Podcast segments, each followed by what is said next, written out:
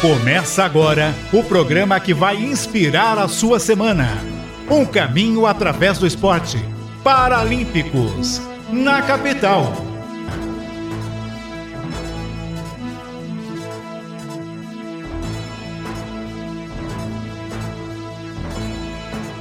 Olá, boa tarde. Está começando Paralímpicos na Capital, o único programa da comunicação brasileira a abordar exclusivamente o paradesporto, a inclusão, a pessoa com deficiência a partir de agora aqui na Rádio Capital, que você curte no FM 77.5, AM 1040, no aplicativo da Rádio Capital e também pelas plataformas do YouTube, no Capital com você, no Paralímpicos Brasil, no Facebook, em várias páginas, além do Paralímpicos Brasil e do Capital com você. Você curte também no, nas páginas da ADD, do Instituto Barueri Paralímpico, da DIPNE, da CEDEP, do Pernas de Aluguel, Impacto Web, É de Noite, o Bate Fundo Esportivo, o Xene no Campo, Instituto Alessandro Oliveira, várias páginas transmitindo o nosso Paralímpicos na capital, que tem a minha apresentação e produção, Weber Lima, na produção e transmissão, nosso Cuca Labareda, no Instagram, no Facebook,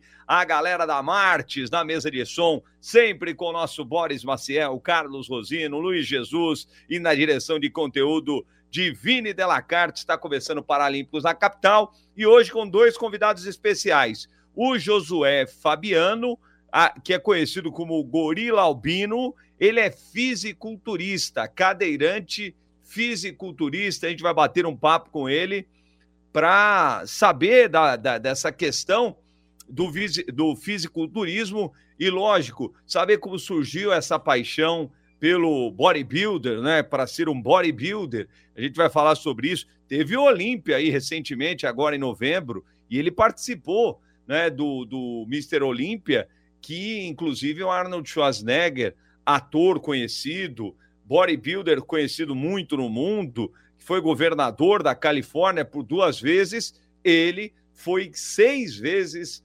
o Mister Olímpia. A gente vai falar sobre isso também, dessa competição importantíssima e, lógico, saber do Josué Fabiano por que dessa ideia é, do fisiculturismo. E vamos conversar também com a Débora Batista. Ela é presidente do Circuito Inclusão a gente vai falar o que é o Circuito Inclusão lá em Contagem, Minas Gerais. Tudo isso a partir de agora no Paralímpicos da capital. É lógico que você já viu aí o cenário diferente hoje. Hoje um programa gravado, mas você acompanha ao vivo nas plataformas, no YouTube, também no Facebook e no rádio também, né? Mas você vê um cenário diferente hoje do nosso Paralímpicos, está acostumado com os estúdios da Rádio Capital, agora né, um estúdio diferente hoje para a gente bater um papo e falar desse Paralímpicos na capital. E estamos no meio dos Jogos Parapan-Americanos. Tivemos a abertura dos Jogos lá em Santiago, no Chile, nesta sexta-feira, e aí o Brasil já conquistando medalhas. Isso eu sei muito bem, porque o Brasil é uma potência mundial no paradesporto. Só lembrando, né, para fazer a minha descrição, é, eu sou um homem moreno, de cabelos grisalhos, né? Tem ainda o cabelo mais escuro, mas maior parte grisalha. Estou com uma camisa verde-limão, em homenagem ao Palmeiras, verde-limão, que é o novo líder do Campeonato Brasileiro. See, aí está escrito aqui, ó, see the good in all things, quer dizer, veja o bem em todas as coisas, né? A minha camiseta aqui, verde-limão, em homenagem ao Verdão, líder do Brasileirão. Então é o seguinte, a gente vai papo com o nosso com o nosso Josué Fabiano, mas antes, deixa eu só, eu falei aqui do, do Parapan-Americano, né? A, o Comitê Paralímpico Brasileiro e a ASICS firmaram uma parceria. A ASICS é do material esportivo, né? Firmaram uma parceria até os Jogos Paralímpicos de 2024. Portanto, é interessante, né, para o Brasil aí é, essa parceria para o Comitê Paralímpico Brasileiro e é, esse patrocínio acontecerá até os Jogos Paralímpicos de Paris, muito legal. Lembrando que nos Jogos uh, Parapan-Americanos, oito modalidades é, dão vaga direta para Paris. Então, a gente tem aí é, o Brasil buscando no basquete em cadeira de rodas, né, as vagas diretas. Né, basquete em cadeira de rodas, bocha, gol ao bom feminino, rugby em cadeira de rodas, tênis de mesa, tênis em, cadeira, tênis em cadeira de rodas, o tiro com arco e o tiro esportivo. A gente falou com o Alexandre Galgani na semana passada do tiro esportivo. E, além disso, o futebol de cegos e o gol ao bom masculino também tem vagas, mas o Brasil já conquistou as duas antecipadamente, anteriormente. Então o Brasil já está, já estará na disputa tanto do futebol de cegos como do gol, gol, masculino lá em Paris. Portanto, as vagas diretas, lembrando que a delegação brasileira tem 40% de estreantes. Dos 324 atletas, 132 fazem sua estreia neste evento, o que é muito legal e de gerações diferentes, né? Porque a gente tem a, a, a paranaense Cauana Beckcamp, de 14 anos, jogadora do badminton, e é, temos também o mais velho, né, o arqueiro cearense Eugênio Santana, de 64 anos, para vocês terem uma ideia né, de que, como nós temos gerações novíssimas e gerações é, que já têm muito mais experiência. Mas agora na tela, o nosso convidado especial, o Josué Fabiano, para bater um papo conosco aqui no Paralímpicos na capital. Olá, Josué, boa tarde, Olá. tudo bem? Olá, boa tarde, tudo bom? Primeiramente, quero agradecer o convite de vocês, é, contar um pouco da minha história, contar um pouco da minha trajetória. E para quem estiver já entrando aqui também, é, comenta, compartilha, ativa o sininho para ajudar a gente. E vamos lá, que vai ser incrível essa, essa jornada aí. E vocês conhecerem um pouco do Gorila Albino, José Fabiano. Por que gorila albino, cara? Porque eu sei gorila Pô, é cara. por causa da força, né? O gorila é. tudo bem. Mas o gorila costuma ter uma barrigona, que não é o seu caso, velho. Eu fiquei, eu fiquei pensando nisso. Eu falei, pô, o gorila albino Não, deve não. ser só pela força. Por que gorila albino, velho? Então vamos lá. É, porque E obrigado, hein? Obrigado, hein, Josué? Eu, mal educado aqui. Eu te agradecer pelo seu tempo aí, pela participação isso, no. Paralímpico. Eu que agradeço. Vamos lá. É, perdão, qual que é o seu nome? Weber, Weber, então, é, deixa, eu, deixa eu falar. É uma, é uma história um pouco longa, mas vou tentar encurtar um legal. pouco. Dependendo da, da entrevista, o que você for perguntar, acho que vai encaixar também nisso. É, para muitos que já me conhecem, para quem não me conhece, é, o Gorila Albino veio através da, do Toguro. Para quem não sabe, acho que é dificilmente alguém não souber o nome, nome dele, né, que é Tiago Toguro, mas como conhecido como Toguro da Mansão Maromba. Então, teve um momento da minha vida que eu fui atrás do Toguro, simplesmente para tirar uma foto, para conhecer ele. E ele me chamou para morar na casa, que na época era, na época e até hoje é a Mansão Maromba, né? Então eu fiquei lá um, um, peri- um período e é ele que me patrocinou, é, me apadrinhou o nome, né? Que antigamente nem era esse nome, era o meu nome verdadeiro mesmo. Ah, legal, legal, Josué. Legal, então. Agora, por que, velho, ser um bodybuilder? Como é que surgiu essa ideia na sua cabeça? Né? O José Fabiano, que é cadeirante, né? inclusive a gente vai falar do, do Mr. Olímpia né, mais à frente, né? que ele disputa na categoria de cadeirantes. Mas, ô, Josué, me fala da onde surgiu essa história do fisiculturismo. Então, cara, eu, eu, eu trabalhava no, antigamente no hospital normal, né? Como registrado, carteira registrada. E desde, a, desde os meus 13 para 14 anos, quando o YouTube já estava começando a ter uma tendência boa, né? Em outro patamar, e eu sempre acompanhei o Toguro e os demais atletas de outras marcas. Então eu vi aquilo, só que eu não conseguia ver, e até porque eu não procurei a a fundo ver outros atletas na minha categoria, né, como cadeirante, né? Então eu sempre acompanho os outros atletas, como o Fábio Giga, o Cariani e assim por diante. E aí eu sempre vi os vídeos deles, eu achava isso um, demais. E na época, como eu não tinha condição em entrar numa academia ou num ginásio, né? E aí eu fazia algumas coisas em casa. Então eu pegava peso em casa, algo do tipo, não, não muito avançado, vamos dizer assim. Então aí quando eu comecei a acompanhar eles, esses caras, esses atletas, eu falava, pô, um dia eu quero ir para uma academia para tentar o máximo possível chegar igual a eles. É, porém, eu nunca pensei em competir, até porque o nosso esporte é, é muita demanda e também é muito gasto, né? É, porque quando você é amador, o dinheiro vai todo no nosso, no nosso bolso. A não ser que você tenha um patrocínio de um, de um suplemento ou um patrocínio de, de, outra, de outra forma, tipo manipulação, de ergogênico, e que ajuda o atleta. Como eu não tinha isso, eu também nunca corri atrás e eu era bem leigo em questão de rede social, então foi através desses, desses caras do YouTube que eu via os atletas. Então eu falei assim, pô, um dia eu quero ser igual a eles. Eu sei que vai demorar muito, mas eu quero. Que legal, cara. Mas como é que e como é que rolou esse contato com é, é, é, é, ter esse sonho, ter essa ideia é muito legal, porque eu não sei se você acompanhou, Josué. É, no Netflix tem agora Arnold, né? A série Arnold. Sim, sim, sim. É, é, é lógico que a, situação hoje é completamente diferente da, de quando o Arnold é, pensou né, em virar um bodybuilder, né? Lá na Áustria, pós-guerra e tal, né? É, mas quando você falou, e me lembrou um pouco, né? Você falou assim: comecei a ver os caras e queria ser, né?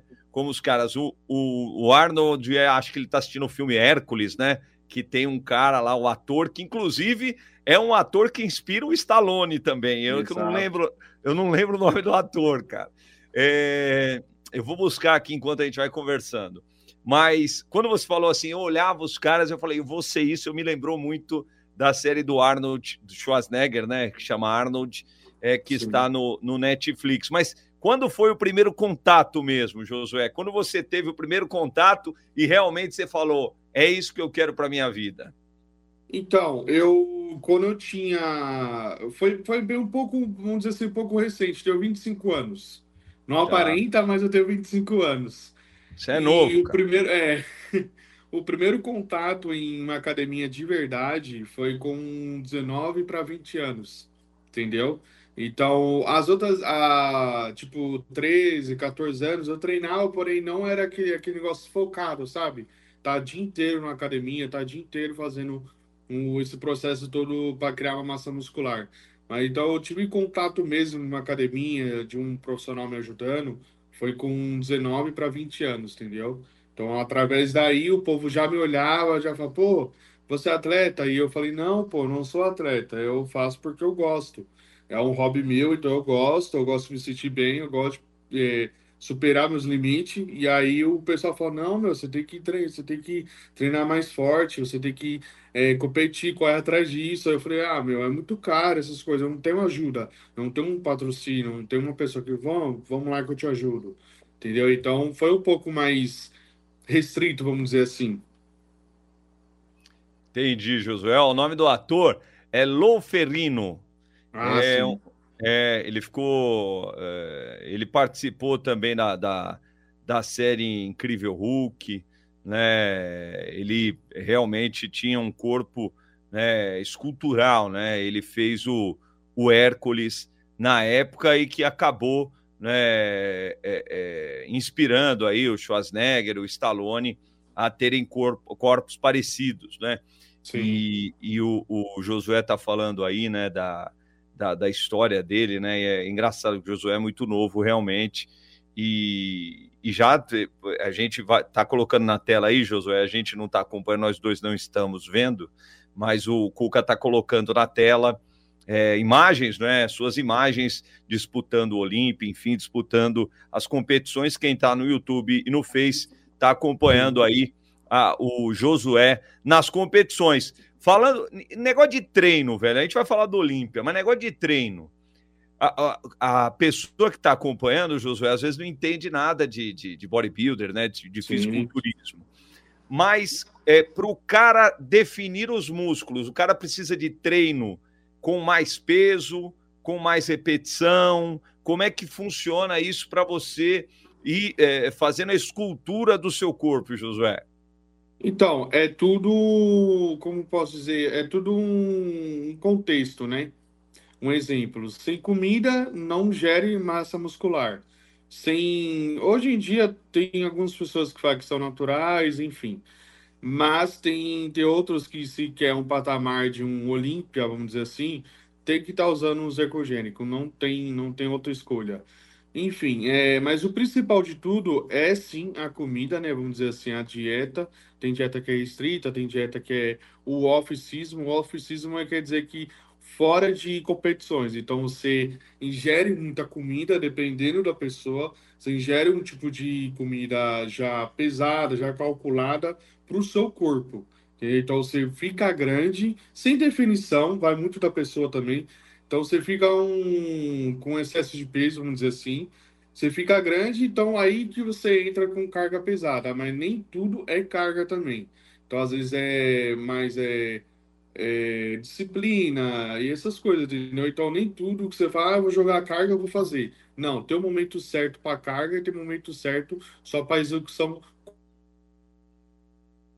momento estou jogando muita carga, mas tem dias que não preciso jogar tanta carga assim, entendeu? É mais fácil você se concentrar na execução do que se, se ter um ego maior para poder jogar a carga. Entendi. E muito passa, olha que é legal, né? Que o Josué está falando, muito passa pela alimentação, né, do cara. Exatamente. Isso é importante demais, né? É, ela é, é mais importante, é lógico que o cara tem que treinar, mas você viu que o Josué faz um misto aí, dias com mais carga, menos carga, mas a alimentação realmente é uma peça Exato. muito importante, né? Ô, ô, Josué, agora vamos falar do Olímpia, cara. Você é, é, participou do Olímpia, é, é, top 3, né, do Olímpia. É, e como é que foi, cara, esse top 3? É, você imaginar, né, que você falou há pouco tempo, eu vi os caras no YouTube, e você estava lá, Josué, no, no Olímpia, é, onde tivemos é, grandes nomes né, que a gente conhece mundialmente aí. Temos o, o brasileiro também, né, o acriano Ramon Dino, que foi vice-campeão no ano passado, né, mas você estava lá representando o Brasil. Como é que foi, cara, quando você chegou lá, Josué?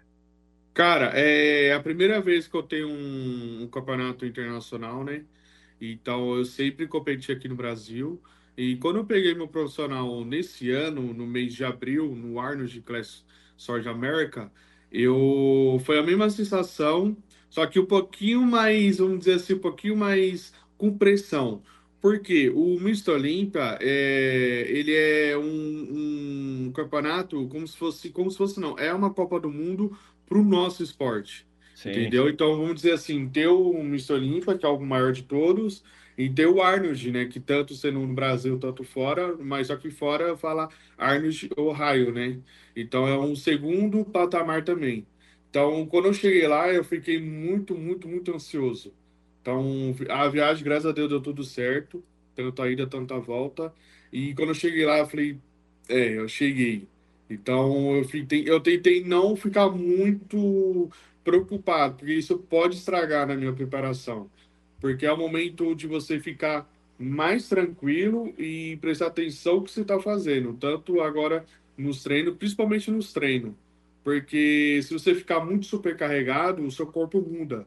Então não é só alimentação, não é só carga, não é só os ergogênicos, mas sim a mentalidade. Se você não tiver a mentalidade com você mesmo confiante ou preocupado, isso sim afeta o nosso corpo. Então, afeta a, a nossa preparação. Então, todo momento, meu coach não pôde estar comigo presente, mas teve outras pessoas da empresa que me ajudou lá fora. A Growth Suplementos, né? Para quem não sabe, que é a, a patrocinadora que, que me ajuda e me patrocina. Então eles teve um, levaram uma equipe inteira para lá, então me deixaram mais calmo, viram se eu precisar de alguma coisa, eles faziam minha comida, entendeu? Então é uma coisa que o atleta quando vai para um evento assim importante, o atleta faz nada, a obrigação dele é comer e treinar. O, o, a equipe faz por você, entendeu? Então eu fiquei bem tranquilo, graças a Deus, mas quando chegou no palco, a pressão foi maior a pressão foi maior, até porque não tinha muito brasileiro lá, vamos dizer assim, torcida, muita torcida brasileira. A maioria Sim. é gringa, então você fica meio, pô, não tô em casa, então a torcida é diferente, o ambiente Sim. é diferente, o clima é diferente, entendeu? Mas eu senti que, o, que as pessoas, o, o pessoal que, que é de lá, os gringos, é, me receberam bem, me trataram bem, então eu me senti um pouco em casa também. Legal, Josué. Você conheceu alguém lá, assim, o Phil Heath, o, o Arnold estava lá, eles estavam lá. É...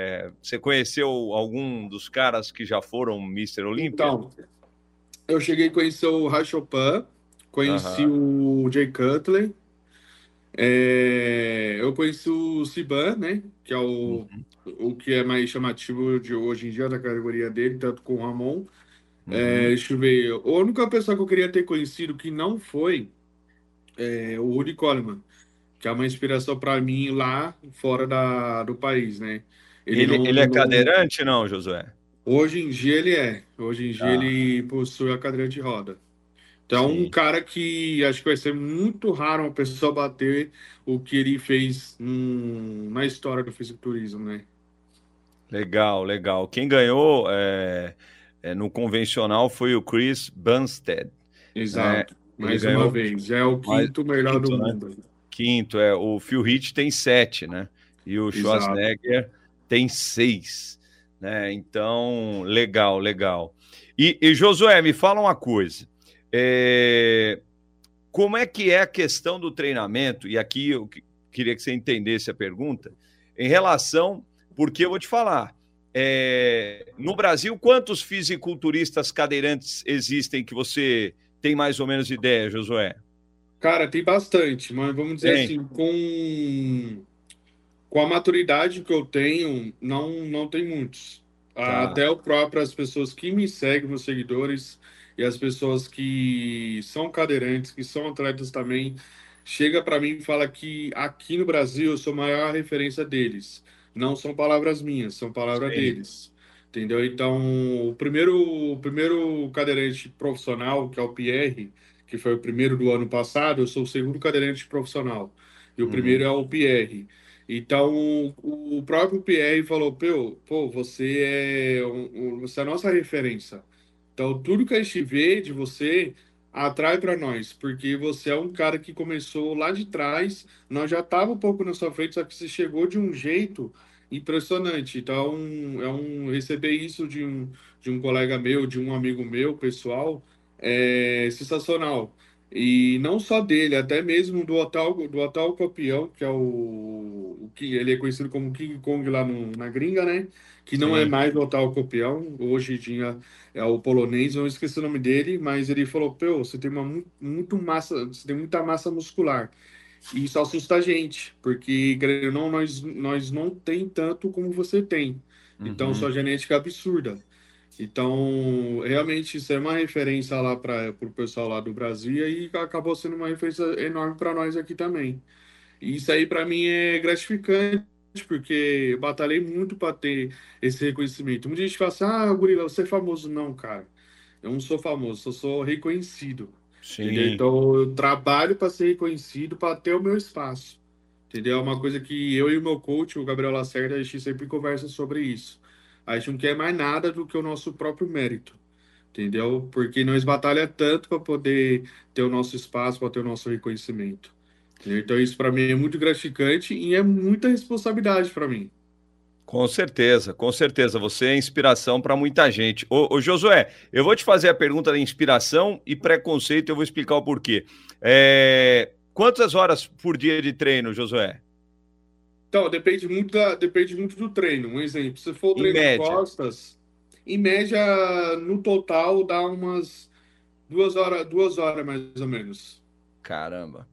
Duas horas diárias de treino né, do, do, do, do, do Josué Fabiano, que está batendo um papo conosco, o Gorila, Gorila Albino, fisiculturista, top 3 no Olímpia, batendo papo conosco. Ô, Josué, eu te perguntar um negócio de inspiração, né? É o que você falou da responsabilidade se tornar inspiração para as pessoas. E aí Com eu ia certeza. te perguntar, porque eu, eu treinava na academia aqui, próximo de casa, com o Alexander Whittaker. O Alexander Whittaker é um dos grandes nomes do nosso alterofilismo.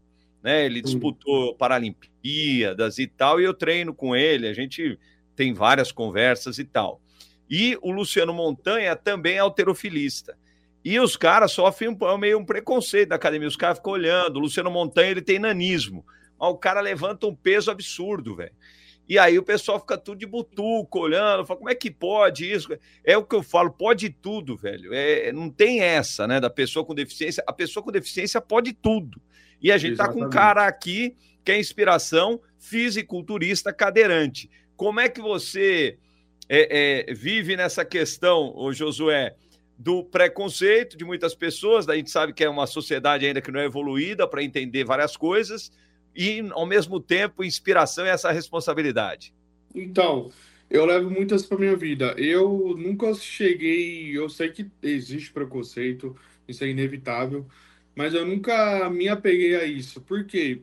Em todo lugar que você for, vai ter preconceito. Não, não só ser um cadeirante, ou uma pessoa que usa muleta, ou uma pessoa que é gorda, magra, que usa droga, que não usa droga. Então, sempre, qualquer lugar que você vai, aonde você for, sempre vai ter uma pessoa com, com pre preconceito. Hoje e anterior, lá na minha adolescência, na adolescência eu tive um pouco de preconceito, mas isso nunca me abalou. Nunca cheguei e falei, falei, ah, eu vou desistir da vida, eu vou querer me matar, algum, algo do tipo. Então eu sempre levei numa boa, tipo, ah, a pessoa tem preconceito, não vou estar perto também. Vou respeitar, vou cumprimentar, porém não quero no meu convívio. Entendeu? Então, eu sou uma pessoa, por mais que eu tenha 25 anos, mas eu penso com de uma eu tenho um pensamento de uma pessoa de 30, 40 anos. Entendeu? Eu fui criado desse jeito, né? Ainda, às vezes até brinco com as pessoas mais próximas aí, eu falo, pô, eu fui criado por vó. Então eu tenho esse pensamento porque eu fui criado por, por, pela minha avó. Então eu fui bem criado com isso, eu fui blindado, vamos dizer assim. Então o mundo, o mundo é cruel e realmente, felizmente o mundo é cruel, mas é as pessoas, né? Tem pessoas que têm uma maldade de ver a gente se afundando, não querendo, não, não tendo ajuda. É, igual acreditado, a pessoa quer ver você bem, não, mas só que não melhor que eles. Então eu penso muito nisso, não me abalo, nunca vou me abalar, nunca vou deixar uma pessoa pisar ou desmerecer por mim, e também nunca vou desejar um mal como a pessoa sempre desejou para mim. Então não, não me apego muito a isso, não, mano. E, e a inspiração, velho? Muita a gente vai falar é demais, com você, né, velho? Todo lugar que eu vou, graças a Deus, sempre tem uma pessoa falando, pô, essa é minha inspiração. Tem até gente que às vezes estava já de cama e falou, pô, é, hoje é a minha primeira vez que eu levanto na cama, graças aos seus vídeos. Então, toda vez que eu leio uma, uma mensagem dessa, me arrepia demais. Porque aí que eu te falo, é uma responsabilidade muito grande a gente que está nesse mundo do, da mídia, a gente não sabe o quanto nós está fazendo para as pessoas Sim. que estão aí nessa telinha aí, aí, fora. Então, quando eu recebo muita mensagem assim, eu falo, gente, é muita responsabilidade. E o meu coach, eles até falam, meu, você não, você não tem noção do que você está fazendo para o mundo. Você vai fazendo, e isso é bom para você. Ao mesmo tempo é ruim, mas ao mesmo tempo é bom. Porque é, você não fica fissurado com isso, não vai subir para sua cabeça, isso é ótimo só que você precisa entender o quão você é importante para o mundo. O que você está fazendo, o que você está gerando para o pessoal. Porque hoje os olhares estão diferentes para você. Quando você vai para um shopping, para um mercado, as pessoas olham e falam: Meu, o cara é cadeirante. Então, um corpo desse tamanho, o, que, que eu sou então? É Por que eu tô assim? Entende? E isso, isso às vezes não entra na minha cabeça. Eu falo: Ah, gente, normal. Mas quando o pessoal para para tirar foto comigo, às vezes eu até, eu até falo, meu, uns tempos atrás não era ninguém. Eu, eu ia para o público, o público não me reconhecia nem nada. E hoje eu sou uma referência enorme para o Brasil. Entende? Então, para mim, demorou muito tempo para ter esse reconhecimento, ter esse espaço. Mas quando chegou agora, então agora tem que aguentar, tem que aguentar e seguir o plano. Seguir o trampo que segue, né? A palavra, a palavra do meu coach, né? Trampo que segue. Entendeu? Boa. O importante é eu fazer feliz, estar tá contente e saber o que eu, eu tenho muita responsabilidade fora daqui. Entende? Boa, boa, Josué, parabéns. Ô, Josué, me fala, a gente sempre abre espaço aqui para os patrocinadores. Quem te patrocina, Josué? Hoje, graças a Deus, eu tenho um, alguns patrocinadores que uns é Suplementos, né? A, é onde tem o Grow, onde Grow. tem o Stronda. É Grow Suplementos? Isso, Growth Suplementos. Hum. Eu tenho a de farmácia, a Gru Pharma. Eu tenho a, Mus a Mus Strong, que é as camisetas de roupa para fitness. que por sinal é muito bom também para sair pro, pro Zolê, isso aqui serve muito tipo festa, familiar, essas coisas. Sim. Cabe muito bem, tem todos os tamanhos, olha eu já fazendo a propaganda. Lógico, tá é, certo. É... A gente tá aqui para isso, Josué. E hoje, atualmente, graças a Deus, eu tenho a Jumper. Então, estou ah. firmado com eles, é, recentemente, patrocínio. E agradecer também o Vitor, né, que já é um patrocinado por eles, que me ajudou, fez essa ponte para mim. Eu estava precisando de uma cadeira urgente. Para quem não sabe, para quem já me acompanha, a cadeira anteriormente era do meu amigo, ele me prestou para ir para o Misto Olímpia. Então, sem troco de nada, sem, sem ter uma, alguma coisa de volta. Então, a gente tem uma amizade já de três anos. E hoje ele me ajudou com isso, ele fez essa ponte. Então, eu, eu tô com a Jump, estou muito feliz, muito contente, que hoje estou com uma cadeira nova e eu tô fora de preocupação. E, meu, eu tenho só que agradecer mesmo, gente. E eu tenho Legal. meu coach, o Gabriel Lacerda, não posso esquecer dele, né? Lógico. Ô, ô, ô, ô, Josué, eu queria agradecer o Felipe Abreu, que fez essa ponte, né? Para a gente conversar. E ele estava me mandando uma matéria da Veja da, da Jumper, né? Que a Jumper, a gente conversou com a Kátia Oliveira há poucas semanas aqui. A Kátia também está com uma cadeira Jumper. Inclusive, são vários, né? São sete atletas brasileiros no Parapan que estão é, utilizando a, a, cadeira jumper, que para o pessoal entender, essas cadeiras é, são montadas de acordo com é, para a pessoa mesmo, né? Tipo a Kátia. A pessoa mesmo, vai... uma pessoa que já é, do, de, do, do, esporte, vamos dizer assim. Exato. A, a cadeira, para vocês terem uma ideia, ela é, é tem tecnologia de, de para dar mais conforto e agilidade para a pessoa, e no caso vai da Kátia que é o, o, tênis de mesa em cadeira de rodas, ela precisa de agilidade, né? Então, é, conforto, logicamente, para jogar. Então, é, a, o pessoal da Jumper faz essa cadeira. Ó, só para vocês terem uma ideia, uh, a gente teve. Felipe me passou uma lista dos atletas, né? A Aline Rocha, que vai conversar com a gente aqui no programa, ela já disputou para as Paralimpíadas de Inverno é, e também as Paralimpíadas é, normais de verão, né? A Cátia Oliveira, que eu falei aqui, a Paola Klockler, que é do basquete, Ulisses Freitas do ciclismo, a Laila da natação, o Ezra do arco e flecha e a Raíssa, a Raíssa que também já esteve conosco aqui, a Raíssa de Oliveira, que arrebenta do arremesso de dardo, eles também estão com a Jumper e o, o Josué também com os patrocinadores. E aqui a gente sempre fala, viu, gente? A gente sempre fala dos patrocinadores porque são esses caras que levam o paradesporto para frente né? E a gente tem que apoiar essa turma. O esporte é o melhor caminho, a melhor ferramenta para a inclusão né, da pessoa com deficiência. Então é isso aí. Ô, Josué, para a gente fechar, te agradecer. Velho, para você ter uma ideia, a gente já está mais de 30 e tantos minutos falando. O papo parece que foi muito rápido, o papo foi Caramba. muito legal, velho. Mais da metade do programa de, de bate-papo. É... Só para a gente fechar, qual que era o. Apesar da sua idade, que você é um cara novo, mas você fala com uma propriedade legal, cara. Com, é bem legal ouvir você falar.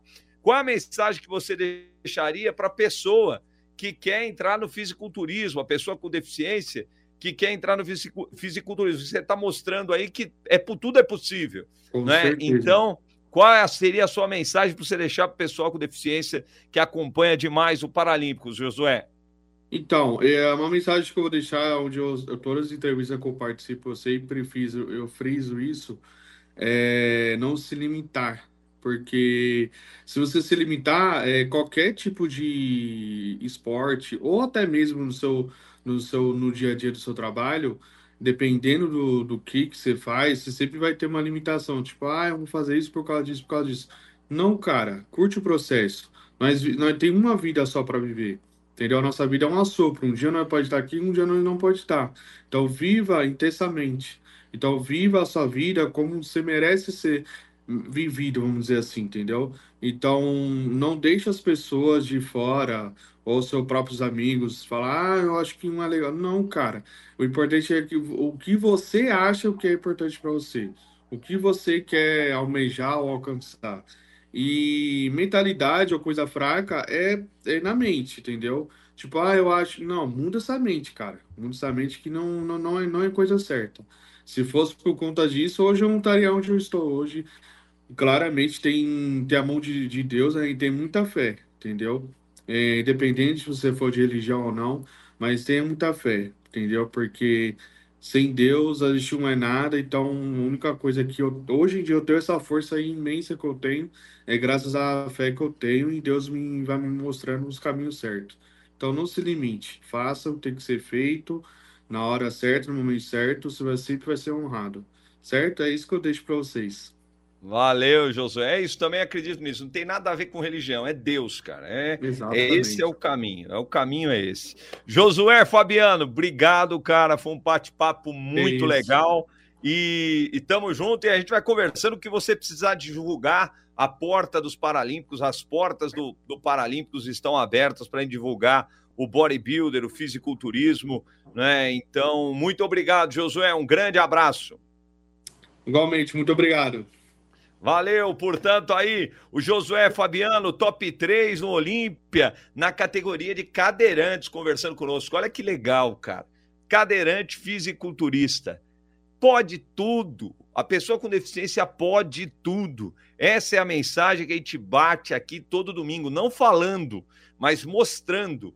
Mostramos dança esportiva, a Petra, tanta coisa a gente já mostrou aqui trouxemos é, é, o teatro, cultura aqui no, no Paralímpicos, não é com a pessoa com deficiência à frente. Então, a pessoa com deficiência pode tudo. Essa é a mensagem legal do nosso Paralímpicos da Capital, que vai para um rápido break e volta já já, trazendo a Débora Batista, presidente do Circuito Inclusão lá de Minas Gerais, aqui no Paralímpicos da Capital, que volta já já. Está chegando o primeiro aniversário do programa 011 e para marcar esse momento especial, convidamos você para a abertura oficial do verão 2024 no Clube Lotus com Viva la Vida. Oi, pessoal, sou eu, Alexandre Frota na área. Dia 8 de dezembro estarei com vocês nessa festa incrível ao lado dos DJs Ricardinho Cabral, Master Ney, Jerebo de Souza e DJ Marcelo Doni. Vai ser demais. E para não perder essa oportunidade, garanta seu ingresso no Simpla. É fácil, rápido e você não quer ficar de fora dessa, né? Nos encontramos lá no dia 8 de dezembro, às 22h30. Até breve. 011 a qualquer hora. Qualquer hora. Capital FM 77.5. Voltamos com Paralímpicos na capital.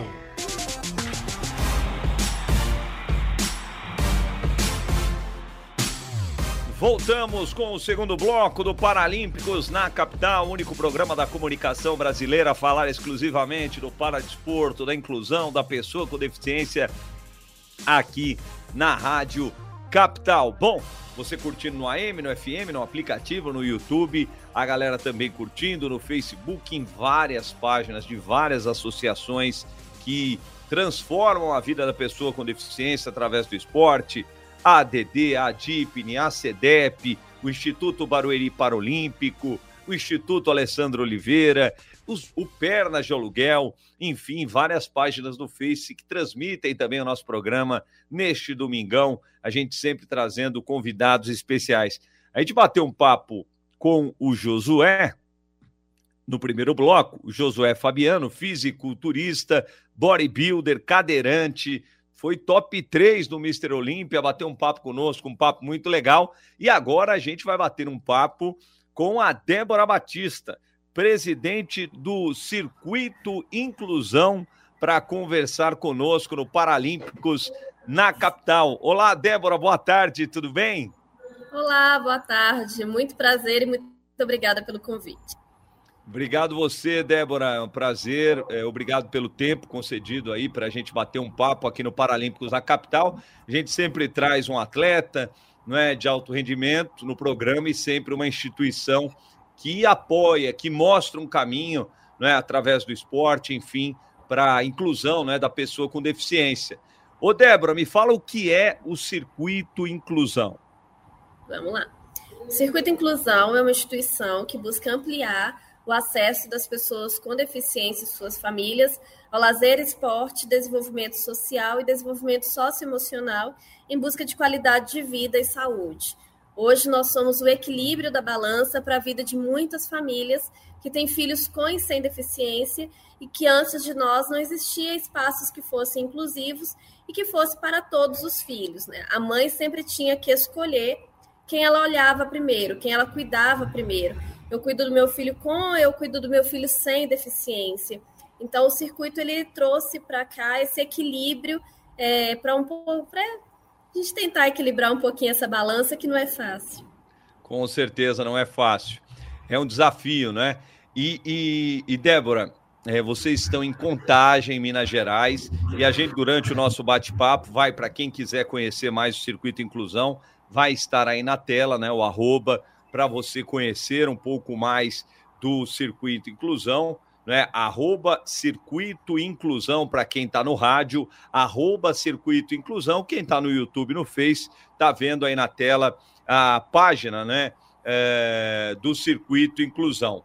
Como é que surgiu a ideia do Circuito Inclusão, né? O Circuito Inclusão a gente conversava fora do ar. Você falou que tem esporte, cultura, é, qualificação profissional, mas como é que surgiu essa ideia, Débora?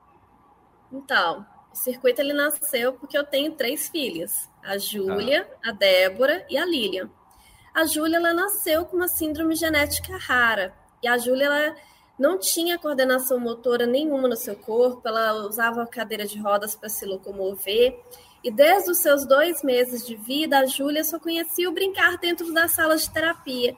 Então, enquanto as irmãs estavam nos parques, praças, shoppings, é, nos playgrounds, a Júlia estava nas salas de terapia, porque ela tinha terapia de 8 da manhã até não sei quantas horas, porque a gente buscava essa qualidade de vida da Júlia, porque a Júlia não tem, não tinha perspectiva nenhuma de viver. Então a perspectiva de vida da Júlia era até os 5. Hoje a Júlia tem 16. E a Júlia, ela queria, mas ela insistia em querer brincar nos mesmos brinquedos que as irmãs. Ela queria estar no skate, né? Minha filha caçula é skatista nata, ganhou o primeiro skate com um ano de idade. Então ela queria brincar nos mesmos brinquedos. Mas como fazer esse brincar acontecer se não existia parques e praças e que também ela não aceitava brincar em brinquedos comuns, como piscina de bolinha e pula-pula. Praças e parques com brinquedos inclusivos também não existia. Então, como fazer esse brincar acontecer?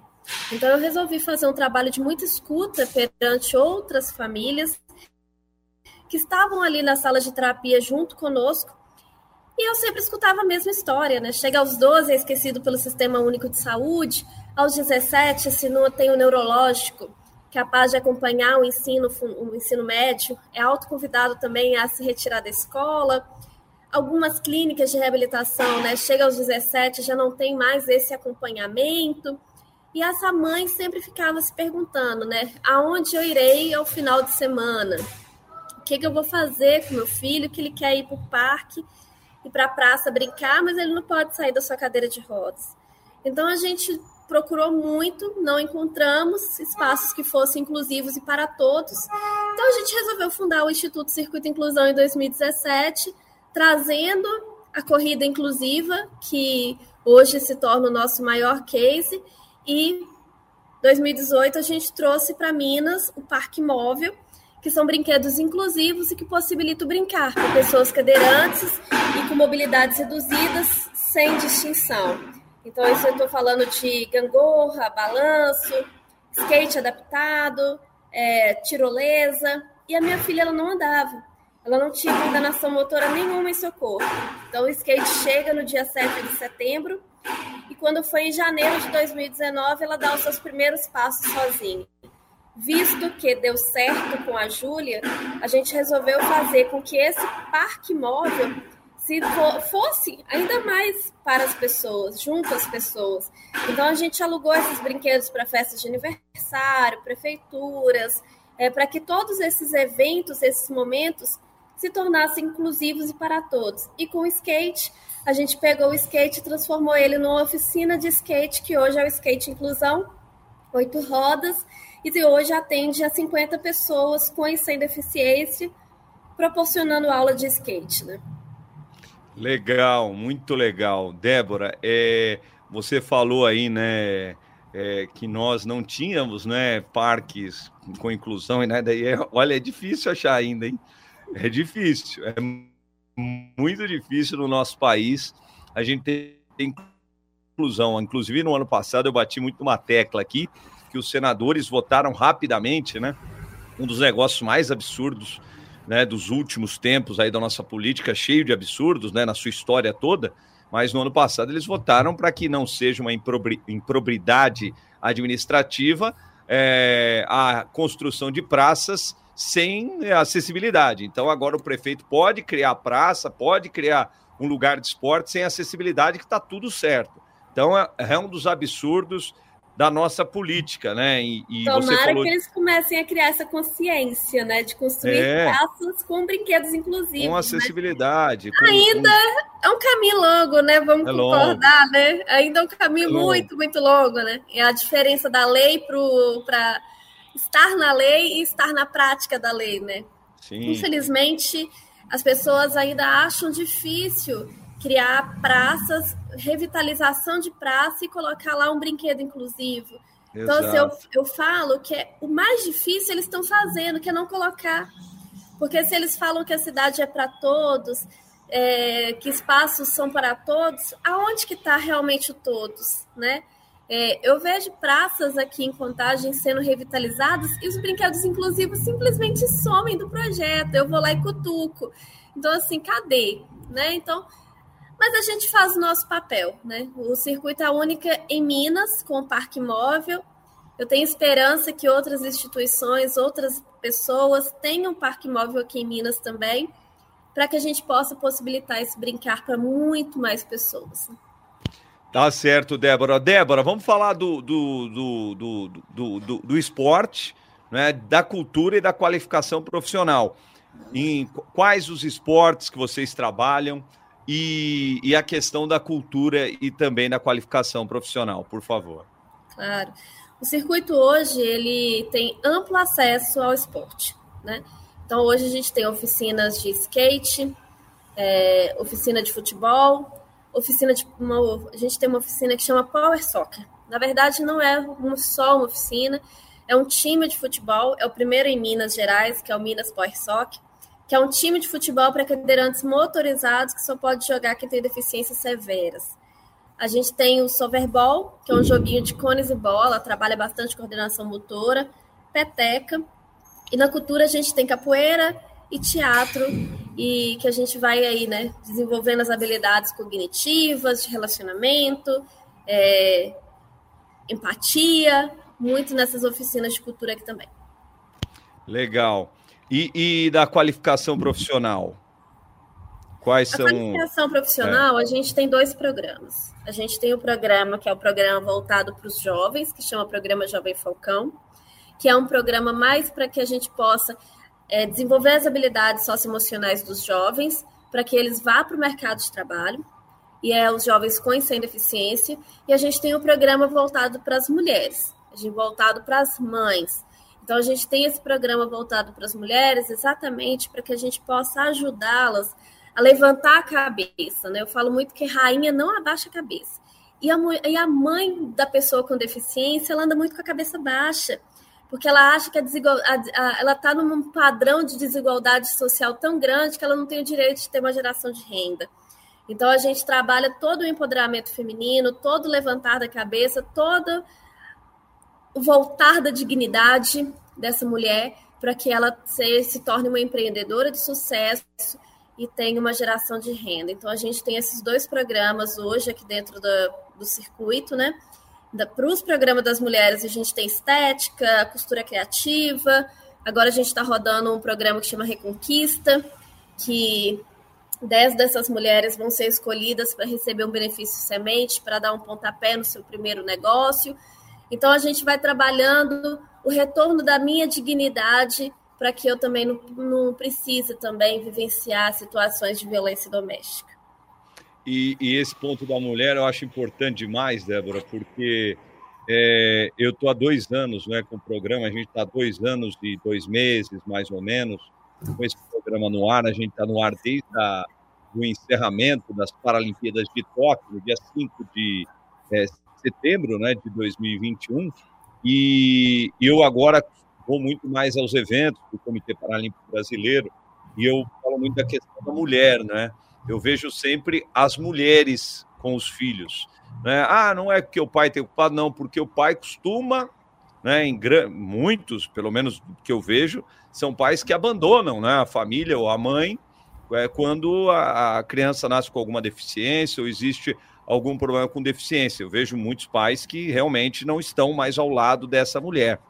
Então, esse programa eu acho que é importantíssimo na questão da mulher, que você falou de levantar a cabeça, porque realmente, né, a mãe, eu vejo na escola paralímpica mesmo, o número de mulheres que levam os seus filhos para a prática esportiva lá no, no, no, centro de treinamento do Comitê Paralímpico Brasileiro. E acho que você deve ver isso aí também, né, Débora? 98% dos casos hoje aqui na ONG são mães solos. É muito raro os casos que tem o pai ali ao, ao lado, né? E hoje nós atendemos a 400 pessoas. Nossa. Então, assim, é... você vê histórias diversas, né? Histórias que o pai idealizou um filho menino e quando esse filho nasceu, esse menino nasce uma pessoa cadeirante, nasce uma pessoa com deficiência severa e vai depender o resto da vida de uma cadeira de rodas. E esse pai já abandona a casa ali, né? Na hora que recebe o diagnóstico, porque ele acha que aquele filho que ele idealizou tanto, né? Porque é, os homens, ele tem muito essa questão, né?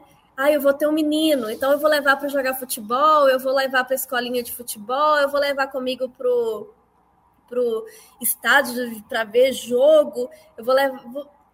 Tem essa, essas sensações, né? E quando nasce essa criança diferente do que ele sonhava, e ele não estar preparado para receber né, e mudar a rota da sua vida, ele larga, ele vai embora, não pensa duas vezes, né? E deixa essa mãe. Essa mãe fica, essa mãe luta, essa mãe batalha, essa mãe tá ali e é muito isso que a gente vê acontecendo também no pós-soccer, né? Então, assim, a gente tem histórias diversas. Então, o pós-soccer, ele veio para realizar sonhos. Ele veio para aquele menino que tinha deficiência severa e que não é apto para nenhum outro jogo, ele realizasse o sonho dele de ser um jogador de futebol. E eles vão ser.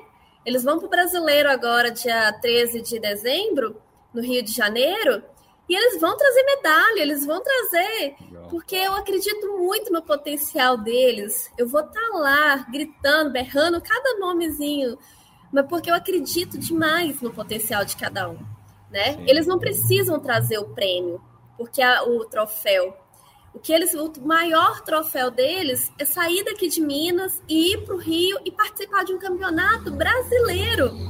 Então não é um campeonato nacional, é, regional é um campeonato brasileiro, onde que eles vão poder ter ali a realização do sonho de ser um jogador de futebol. Então, a gente realiza sonhos. Quantos sonhos a gente já não realizou? Quantas vidas não foi transformadas? E não é sobre 5 mil vidas, é sobre uma vida por vez e todas as vidas muito juntas.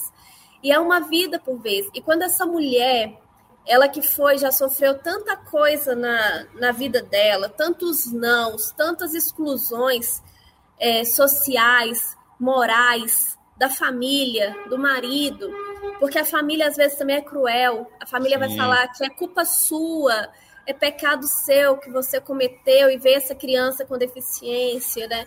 E é importante a gente falar isso, porque criança com deficiência não é pecado nenhum, não é culpa de ninguém, né?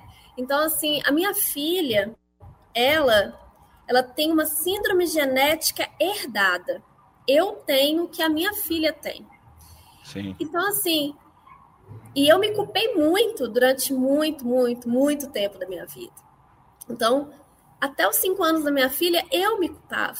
Então, eu fazia de tudo para que a minha filha tivesse tudo porque eu achava que por ela ser uma criança com deficiência era culpa minha, que como eu tinha genética modificada, eu passei essa genética errada para ela.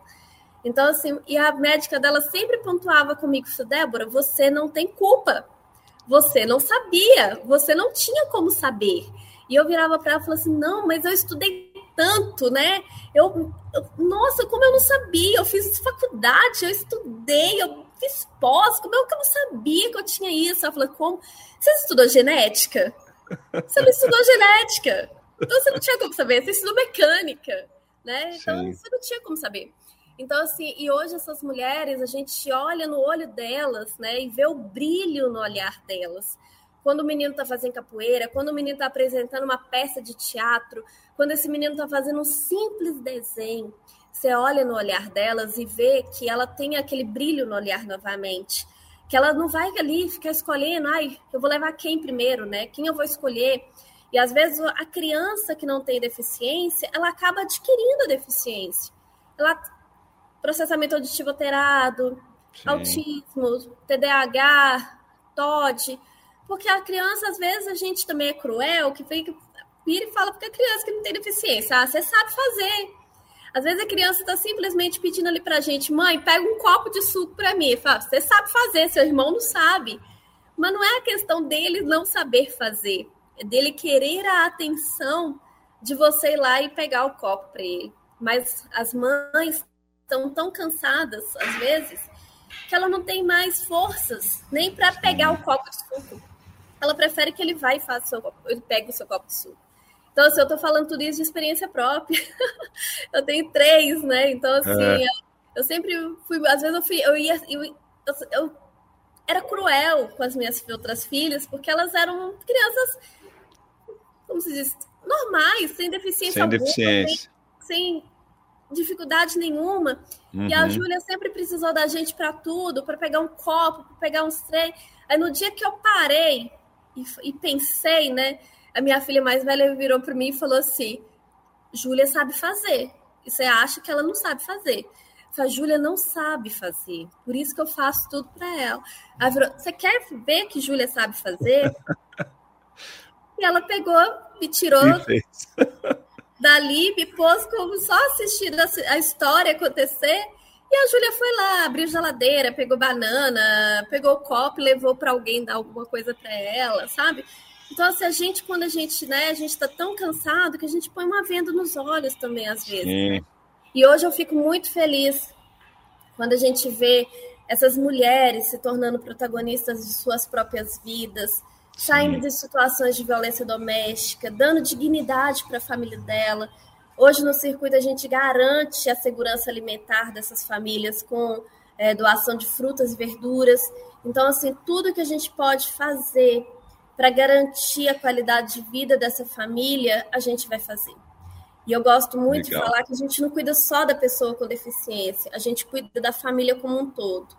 Então, hoje, os poucos homens que a gente tem aqui, os poucos pais que a gente tem aqui, a gente senta com eles, conversa, é, faz um grupinho de estudo, tenta entender se ele está precisando de alguma coisa, as suas dores também, porque às vezes também a gente tem, né, essa Sim. mania de achar que o pai, na figura masculina, ele não tem ali a, a sua dor, Sim. O, seu, medo, o seu receio.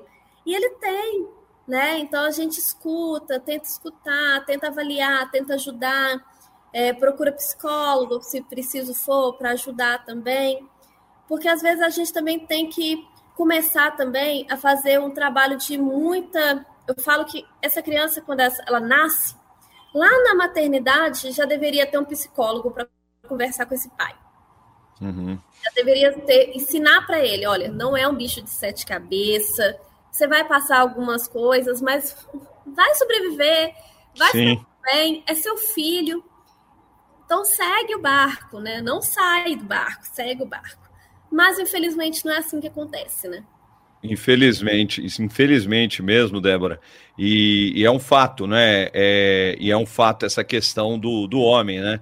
É, é, o que você falou, às vezes você foi falando aqui, eu fui lembrando de vídeos da internet que a gente vê, às vezes, coisas absurdas, né? Desses chás de bebê e tal, que o cara descobre que é uma menina, e o cara fica pé da vida. Né, um negócio de louco, né? As pessoas que faltam atrasadas, né? Espiritualmente, falta muito na evolução da pessoa. E nesse caso aí da criança com deficiência, e esses caras que realmente são atrasados espiritualmente, realmente na falta de evolução, acabam cometendo é, cometendo erros aí que eles vão se arrepender mais para frente na vida. Ô, Débora, queria te dar os parabéns. Olha, a gente bateu um papo, parece que não, hein? A gente já está há mais de 20 minutos conversando, um bate-papo que fluiu muito bem. É, te parabenizar pelo trabalho que você faz aí no Circuito Inclusão, nessa questão da mulher, né? não só da mulher, mas da mãe que, que cuida da criança, né? do filho com deficiência. Parabéns, Débora. Te agradecer demais né? pelo nosso bate-papo. E vamos conversando que eu vou divulgar aqui a corrida, tá? Quando você estiver próximo da corrida, que eu sei que foi recentemente, né? Teve a feira do empreendedor, empre, empreendedorismo, é, feminismo, né? Do, do, é, do, do, das mulheres, né? É, tivemos recentemente também. E a gente vai conversando, que a gente vai divulgando aqui no, no Paralímpicos, através do Insta também, para a gente é, dar as mãos aí juntos na inclusão, né? Muito obrigado. Eu que agradeço a oportunidade de estar aqui, de contar um pouquinho do circuito, né? Convido a todos para seguir a gente, acompanhar. Um real muda tudo por aqui, então quiser entrar junto também, doe, compartilhe. É... Ah, não posso doar? Compartilha, né? Compartilhando, Boa. você já está doando muita coisa, né?